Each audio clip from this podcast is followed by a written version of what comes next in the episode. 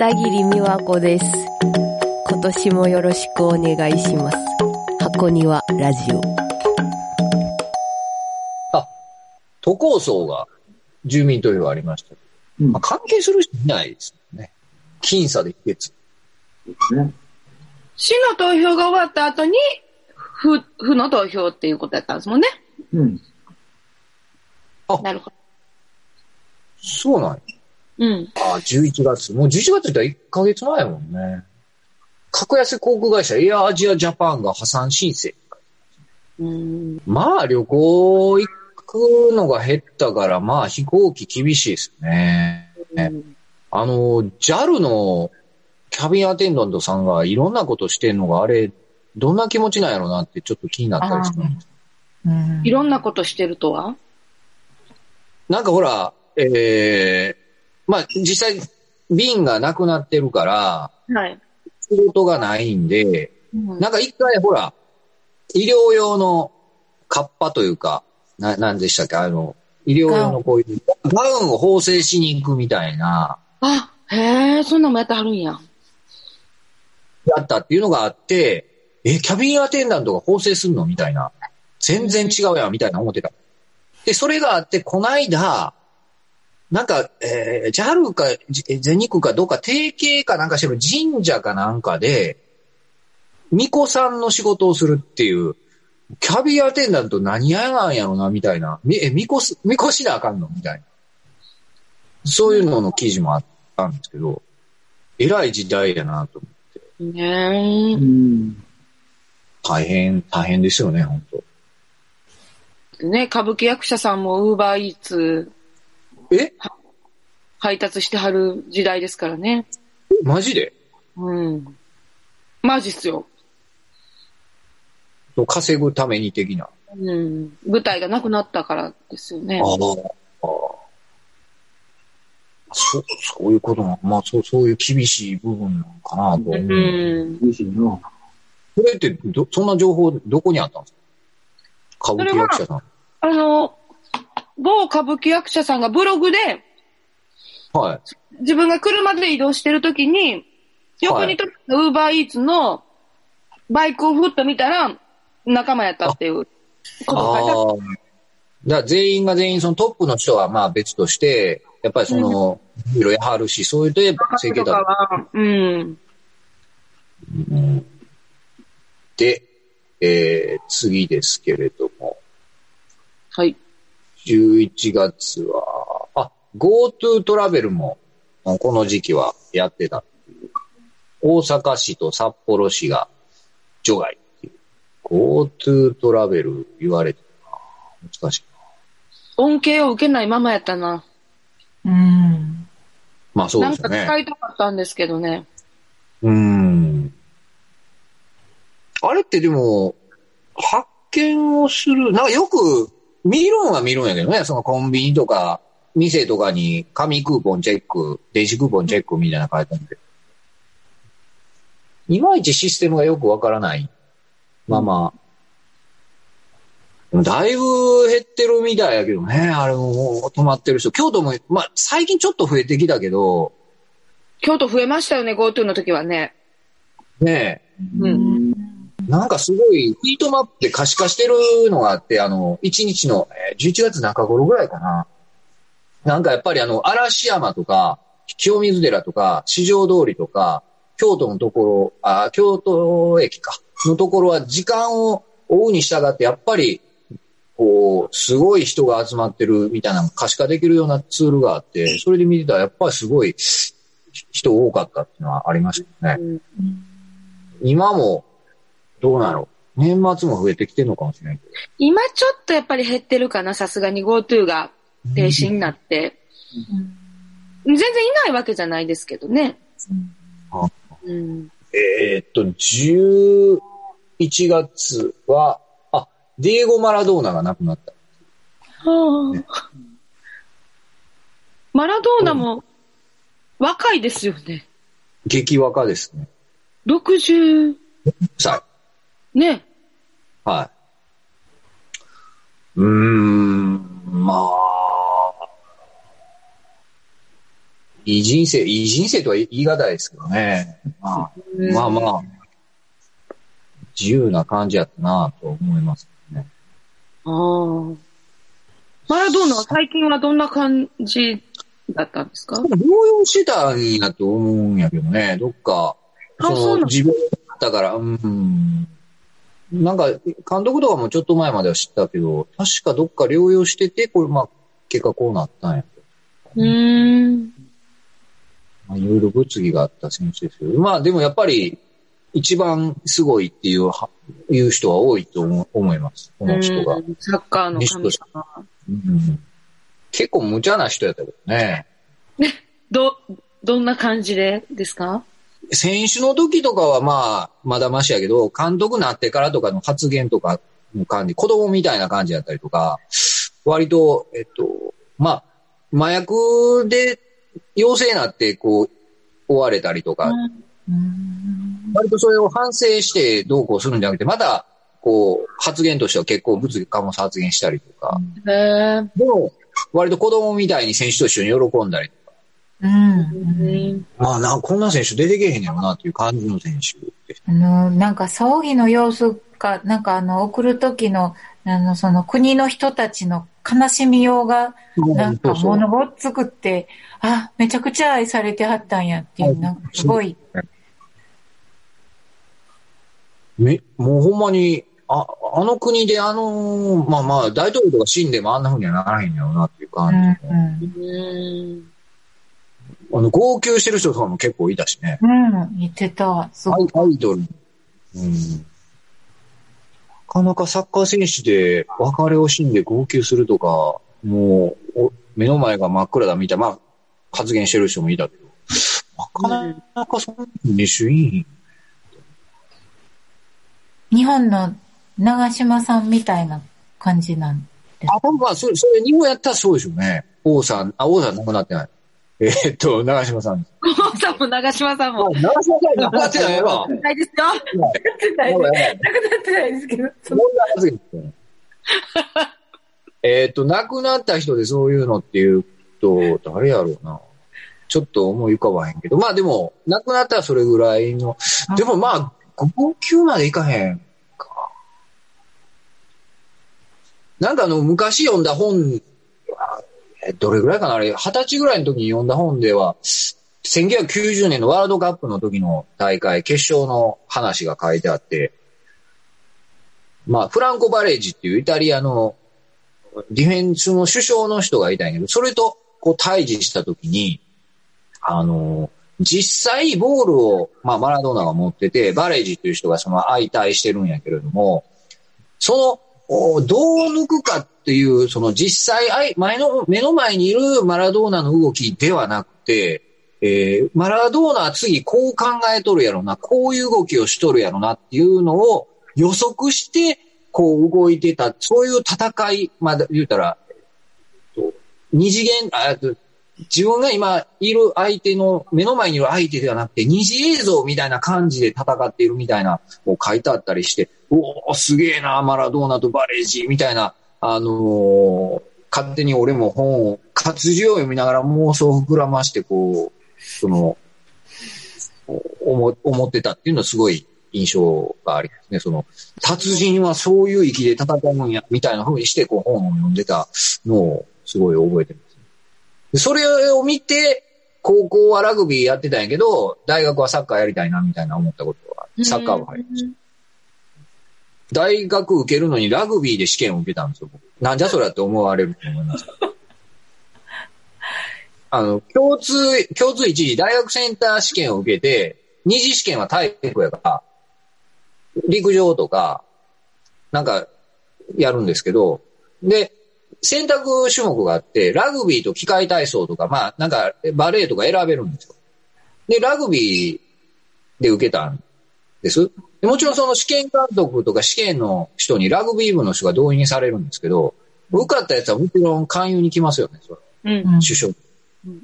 もちろん、あの、ま、待ち、なんだろう、待ち伏せされてたんですけど、サッカー部入りますみたいなことを言うて、ちょっと、あの、ご立腹に近い とこまで。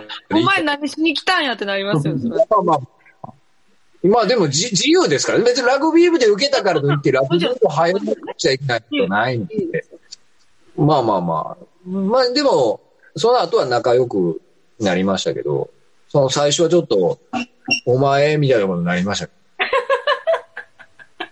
そらなるよなあれ、去年だって、の箱庭ラジオ、ラグビーの話みたいなんてなかったんですっけあ、そうです。ワールドカップで盛り上がったから、多ラグビーブーム。その時、この話してました？なんしてないと思う。で言ってくれないんですか？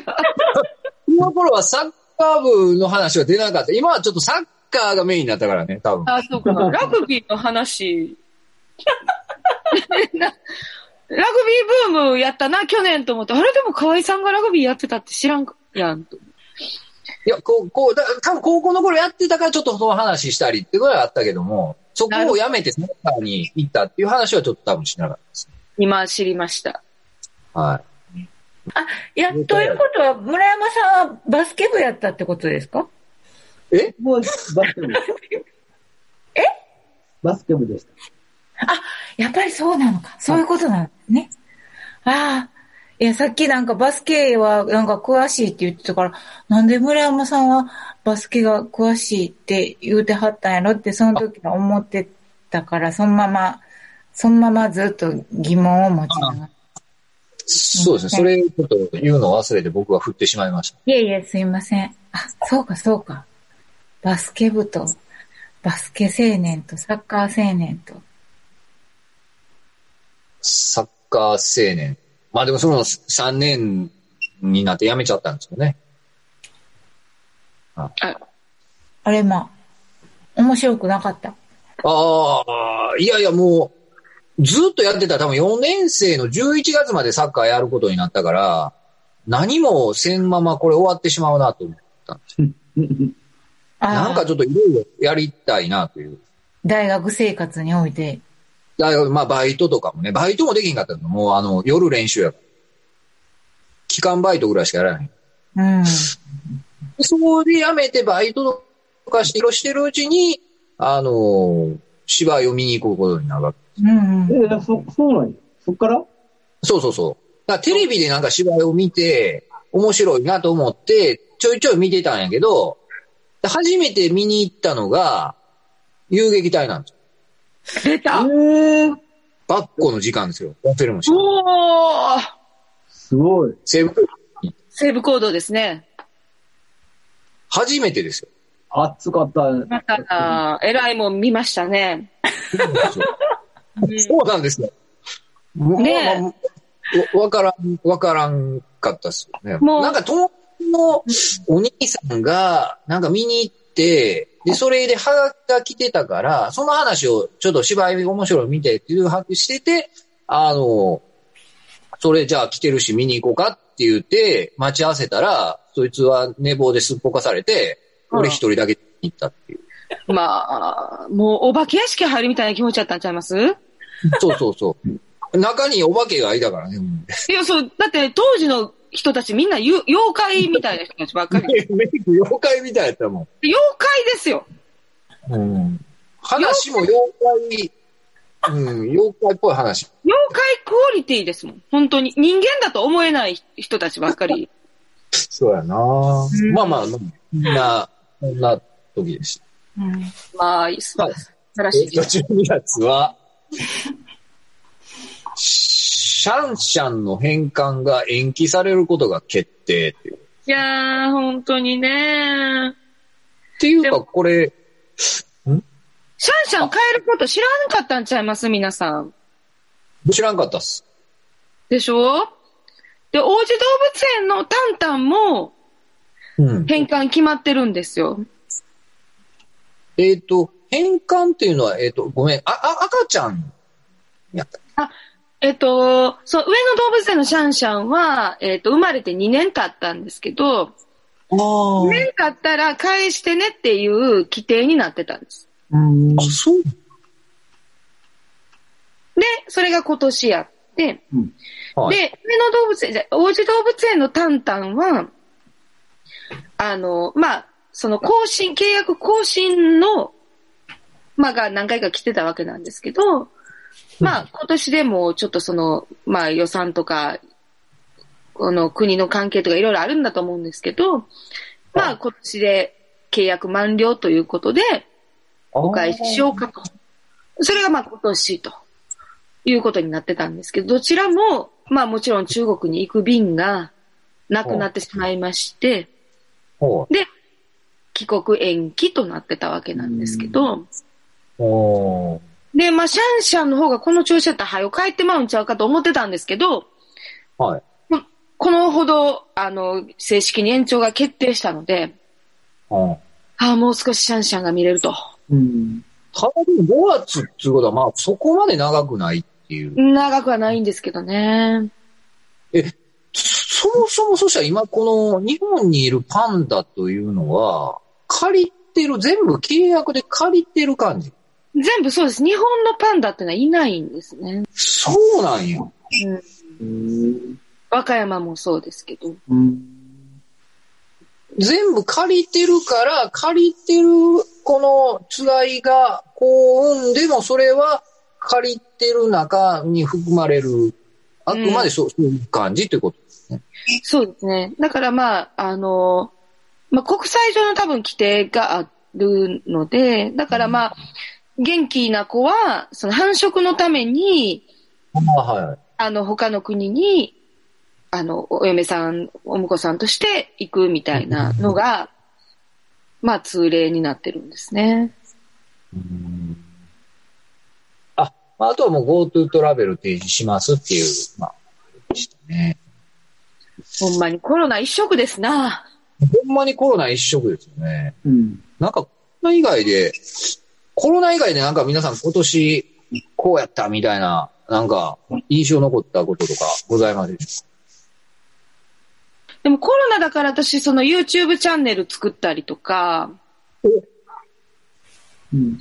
で、あの、私とその豊島さんの友達がやってるロシュフォール姉妹とかも、うん。ょはあの、まあ、こうしてオンラインで、うん。ポッドキャストを撮るっていう手段い。は、まあ、いいところに落ち着いたなという感じはしてたりとか、なんかそういうこう、お家でできる暗躍があるなっていうのは、ちょっと、一応まあ今年の事象はそれで一旦、はい。はい。終了でございます。え、もう12月まで終わりましあ、12月まで終わりましたよ。た。あ、そうですか。うん。で、今年の漢字は、えー、密でしたっけ？密でしたっけ？あれ見ちゃったっけ？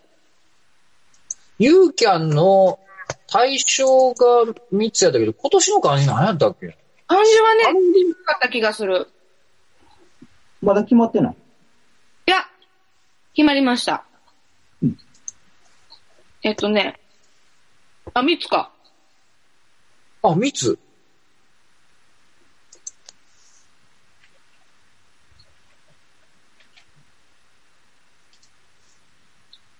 あ、密やね。三つか、やっぱり。漢字能力検定協会。そう。うん。そうか。密か。あれは関係が？決めてはるんですか？あのお坊さんが決めてるんじゃなくて。あの坊さんはね、書いてるだけです。書いてるだけな 書いのてるだけ、書いてるだけなんや。あの、祇園のとこにある漢字能力検定協会が。あ、そうなんや。関係でバイトしてました。え？いらん情報を最後に。みんないろいろやってんな。ってんな密になりたいですけどね。ほんまですね。逆やもんね。密にならんようにっていうそうそう。意味合いだよね。なりたいっすわ。本当に。切に。もう環状線クルーズもできないですもんね。ねえ。ほんまに、でもね京都も行きたいな。可愛くも、ほんまにな、全然会ってへんもんな。そうよまあ去年ですからね。まあまあでも、まあまあもう、たまに、そんなみ密というかね、まあ僕がちょっとまあ毎日大阪仕事い、毎日というか仕事行ってるからもう感覚あんまりね変わってないんですよね。だから、うん、まあそんなんやったら別にたまに会うのはいいのかなとかね。うんうん。そうね。あ相手が良ければね。うんうん。でもなんか一発目の動きがちょっとやっぱり考えると、うーん、なんかいろいろ気使ったりしなあかんからやめとこうかってなったりとか。そうやな。そうやな。相手によるよね。うんそうやな。うん。河合くんもしかして暖房がないところにおられるんですか？あ、えっとね、1時間前に暖房が給油しろって言って切れたんです。えーじゃあこれもう早く終わらないちょっと終わろう。一旦、そんなね、足元がちょっと寒なってきたなっていうぐらいなんで、大丈夫です。まあまあでももう時間け、あ、結構ええ時間やね。そうです。もうやりすぎですよ。ラジオは一旦閉めた方がいいかもしれないですね。あのーじゃあ、後半はこんなところです。夏目美和子です箱庭ラジオ不定期エンジョイ更新ですあのー顔に前髪があるような猫をのっけって言うんですけどのっけを飼いたいです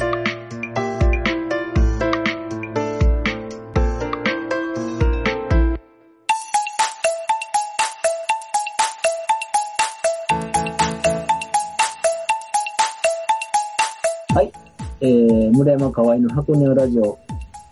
今年も2020年お送りしてきました。いかがでしたか？まあ、なんやろね、やっぱりこの、まあまあすごいなとは思うんですけどね、こういうあのーズームというかミ、オンラインミーティングみたいなのを使ってやるっていうの。じ時代なっていう気はするんですけど、まあやっぱりなんか、ちょ、ちょっとしたこう展開とか、拾えない部分とかっていうのが結構あるのかなと思ったりして、うん拾えないですね。うん。すごいなとは思うけどね。相づちとか難しいですね、やっぱりね。そうですね。ちょっとこの話すタイミングとか聞くとか、まあまあ、じゃあ、実際会ってる時そこまでできてるのかって言われると、ちょっとそれもまあ、うんっていうところもあるけど、もうなんかね、うん、本来気に、そこまで気にせんでいいところっていうのをやらなあかんから、なかなか難しいですよね。なんかね、言うとおっしゃると。はい。っていうそんなところですね。なんか毎年、あれ？毎年あれですよね。あの来年の抱負みたいな。そうそうそうそう。来年の方向言うてるんですけど、じゃあ順番に言うていきましょうか。どっから順番？豊島さんは、ま あ、じゃあ、豊島さんから。じゃあどうしましょうか。私は、来年、おしゃれになります。うおーおしゃれか。ついに、ついにか。ついにおしゃれになるんですね、豊島さんつ。いにおしゃれになる。満を持しておしゃれになる。なんで今まで、なんで今まで今まめてたいどっち方面のおしゃれとかあるんですか？方面？目指すおしゃれみたいな。あの、こんな感じのおしゃれみたいな、なんかイメージとかあるんですか？あ、あの、こう、二方向ぐらいあって、それはちょっとどうしようかなっていう、なんちゅうの。え、教えてください、その二方向。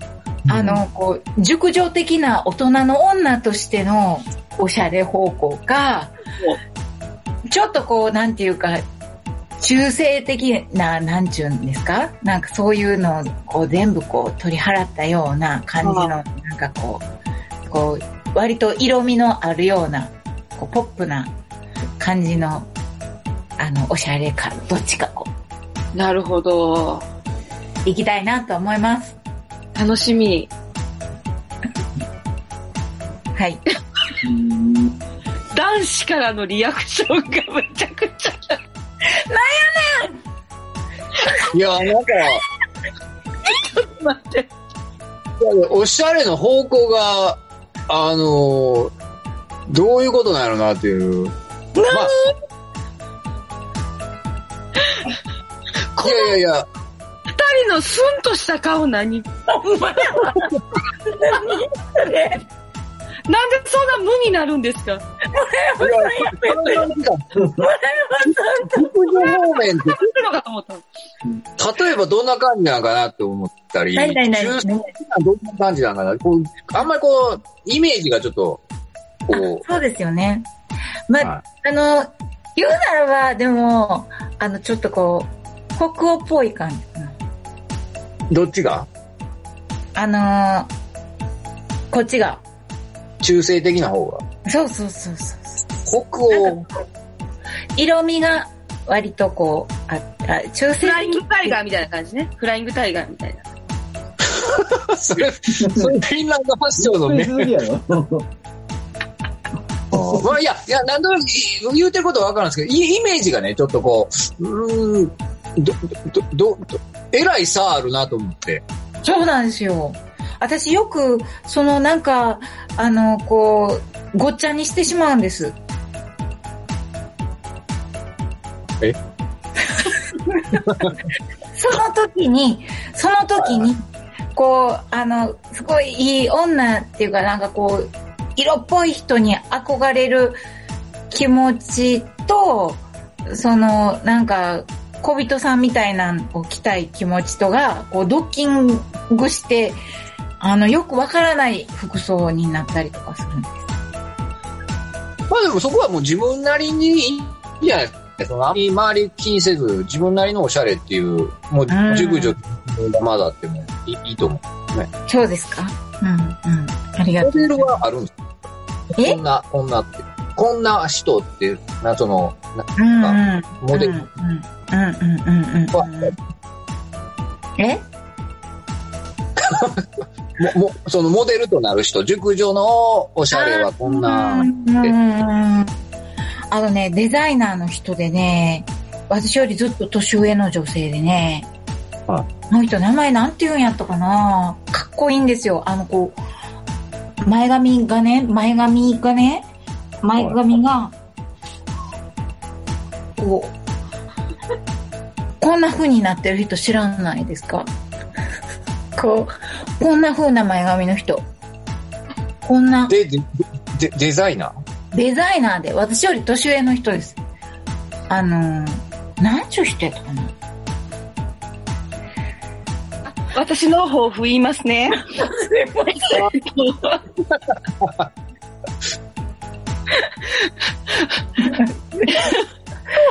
来年の抱負言いますね。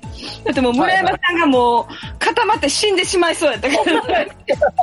それ、その顔やめてください。永遠に続くこの豊島河合トークを聞いていたい気持ちではあったんですけど。私の抱負は、えーっと、えー、まあ、某ラジオでも似たようなことを言っていた人がいたんですけど、えー生き生き生きるです。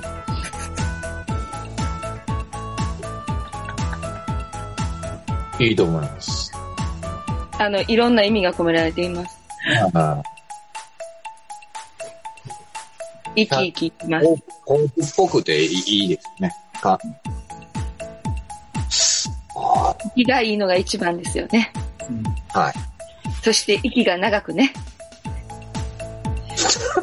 は い次どうぞ。そうやね、こういう。あ、俺か。ええ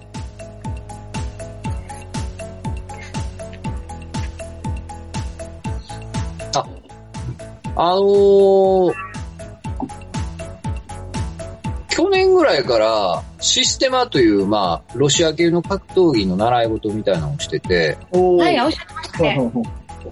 はい。あ、それでやっぱりこう、なんかあの、た倒すとか打つとかっていうんじゃなくて、やっぱりこう、基本はやっぱりリラックスなんです。テンションを抜くっていう。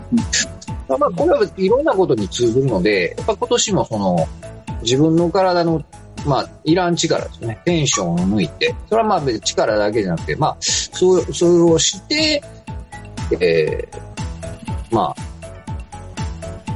緩やかに動きながら、動くというか、緩やかに、緊張とリテイクしながら生活をしていくというようなことですかね、今年は。大事？ううんまあ、力だけじゃなくて、まあ、精神的なササイキックなことにも、こう、リラックス、テンションはあるんで、まあ、そういうのも意識しながら。ただか、それをね、自分で体で試すんですけど、こう、抜けてるかとかで、割とこう、この、拳でこう、体をこう、殴ったりようしてるんですよ。抜けてるか。うん。で、結構普通に道歩いてる時とかもやったりしてて、やめられないんですよね。でも。変な人やと思われるやろうなと、なんか自分殴ってるハゲのおっさんおるわって思われてるっていうのをたまに思うんやけど、割とやめられないっていうのは。うんどうでだったらもいい話わかるんですか？力が抜けてるのが。いや、えっ、と、結構効くんですよね、こう。マッサこ、こ、これ、これが力抜けてるかなとか。で、この、入った、結構痛いんですけど、それをこう、また呼吸で抜いていく、その、痛いっていうと、クッてなるんで、ガッとなるんで、そういうのまた抜いていく、呼吸で抜いていくとかっていうのもあったりして、割とこう、ちょっとしたこう、エクササイズみたいになってて、普通に道歩いてたり、電車とかでもやったりするんやけど、よくよく考えたら自分の体殴ってるおっさんとかっていうので変に思われへんかなっていうのがちょっと気になった。電車はね、電車はちょっとびっくりされます。電車はやめとこうかな。まあ、あれみたいなもんですよね。あの、イヤホンして、歌歌ってはる人みたいあな感じかもしれない。あ、じゃあ、村山君。ああ、私は、ああ、私はね、何かな。タイミングだから、あ、これ面白そうと思ったら、試してみようみたいな。とこですいいな。まあまあ、でも、そうそうだよね。まあ、10時間は結構、そりゃそうやね。そりゃそうやね。今日は、皆さんお疲れ様でございました。お疲れ様でごありざいます。がとうございました。また、また、良いお年をじゃなくて、いいよ、年は。あ、そう、そうや、そうや。いいよ、年をや。てるやん。それでは、箱根のラジオ2020年、えー、最終放送はこんな感じです。では皆さん、また来年、良いお年を。いいお年を。良いお年をえらいこっちゃな。あ、すごいな。はい。